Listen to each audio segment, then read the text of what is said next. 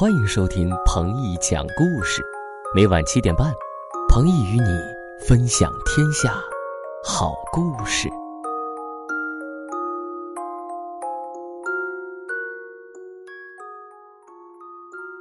兔子阿七的理发店。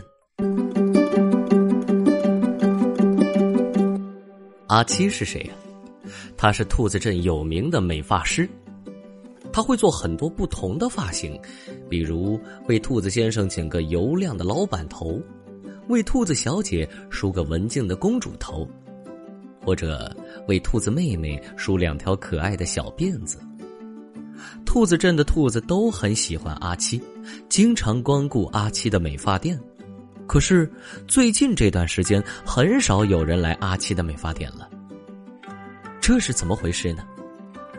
原来，在兔子镇的东头，灰兔亚波也开了一家美发店。他那里不仅给人剪头发、梳头发，还给人染头发，能把头发染成不同的颜色。阿七，你也学学染头发吧，我们都到你的店里去。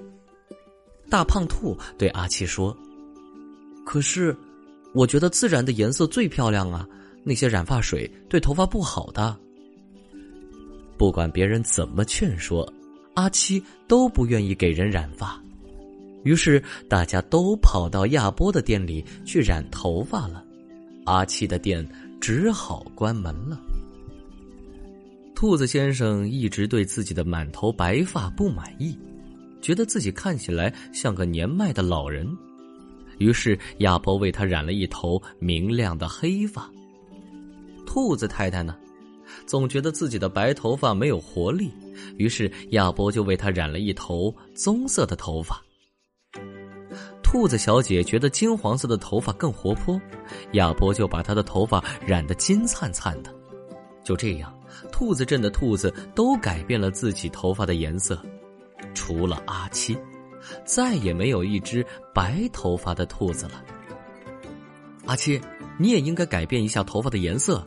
那样你看起来会更精神的，大家都这么对阿七说，可是他却说：“我相信头发的颜色和精神没有关系，你们都不要再染发了，那些染发水对头发不好的。”可是不管阿七怎么说，都没有一个人听他的。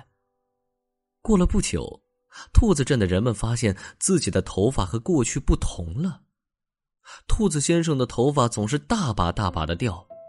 兔子太太的头皮总是发痒，兔子小姐的头发变得十分脆弱，动不动就会断掉。这究竟是怎么了？大家都弄不明白。于是他们一起来到兔子镇医院。